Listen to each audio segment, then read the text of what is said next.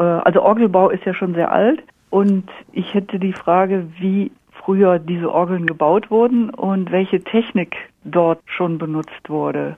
Die Orgel ist eines der Instrumente, welches am besten dokumentiert ist über all die Jahrhunderte, Jahrtausende hinweg. Die Orgel wurde im dritten Jahrhundert vor Christus entwickelt von einem Ingenieur, der eigentlich sehr viel mit Wasserkraftwerken zu tun hatte. Und er hat einfach verschiedene Blasinstrumente, Blechblasinstrumente, wenn man so will, verschiedene Posaunen auf einen Kasten gestellt und die mit Luft dann angeblasen. Die Luft musste einen gewissen Druck haben und dieser Druck, der wird heute mit Bleigewichten auf den Magazinen Benzinbalke bewirkt. Früher hatte man das ganz kompliziert gemacht in dieser Zeit im dritten Jahrhundert vor Christus. Dort hat man eine Wasserregelung entwickelt. Mit dem Wasserdruck hat man dann gleichzeitig den entsprechenden Luftdruck bewirkt. Diese Instrumente, die Orgel, das waren also diese verschiedenen Pfeifen, die auf diesem Kasten standen, auf dieser Windlade standen und man konnte nicht jetzt nun einzelne Pfeifen spielen, sondern man hat immer, wenn man so will, ein ganzes Register gezogen und dann gab es einen recht massiven Klang von verschiedenen Intervallen gleichzeitig. Und das war ein Instrument dann in dieser Zeit, was hauptsächlich auch zu repräsentativen Zwecken eingesetzt wurde, insbesondere dann im Byzantinischen Reich, wenn der Kaiser seine Audienz hatte.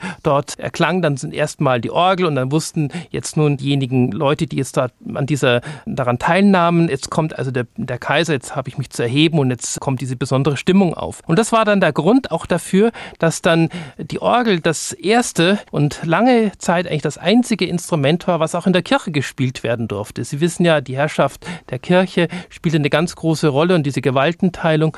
Und es gab große Diskussionen, gerade im 10. und 11. Jahrhundert, darf denn die Orgel überhaupt in der Kirche gespielt werden? Sie durfte dann, man hat es eben deshalb so gemacht, weil die Orgel ein Repräsentationsinstrument ist und somit auch die Kirche, den Vatikan, den Papst auch repräsentiert hat. Eine ganz, ganz spannende Geschichte. Es gab bereits damals sehr große Orgeln und die Orgel hat dann auch sehr früh ihre eigenen Lehrwerke gehabt wie man die Orgel zu spielen hat. Bereits im 12. Jahrhundert gibt es sowas gleich auch mit Pedal, etwas, was man ja heute im Orgelunterricht auch gleichzeitig mit den Händen lernt. Also das ist unheimlich gut dokumentiert und jedes Instrument war individuell gefertigt. Diese erste Form, also die sozusagen immer spielte, wenn der Herrscher auftrat, spielte dann sozusagen ein Register alle, also den vollen Sound, sage ich mal.